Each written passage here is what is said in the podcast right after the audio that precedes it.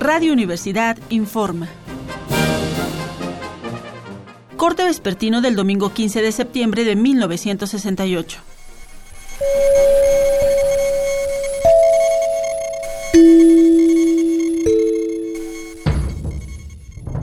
Como les informamos esta mañana, ayer por la noche fueron atacados cinco trabajadores de la Universidad de Puebla en San Miguel Canoa. Pues bien, en las últimas horas se nos ha hecho llegar más información sobre estos desafortunados acontecimientos.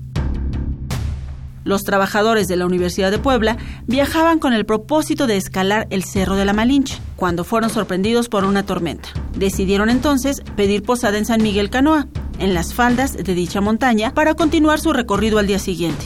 El refugio se les negó en la parroquia y en el edificio municipal. Los excursionistas siguieron buscando hasta que les abrió la puerta de su casa un campesino. Al parecer poco después el cura convocó a sus feligreses, los llamó a defender a las familias de los estudiantes a quienes llamó demonios y se conoce ya el lamentable desenlace de esta historia.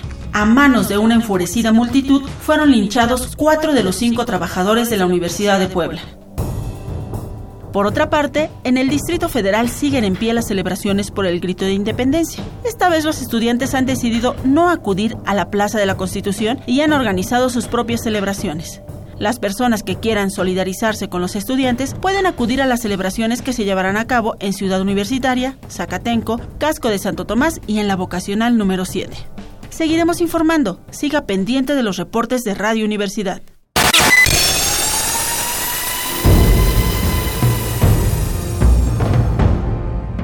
M68. 50 años del movimiento estudiantil.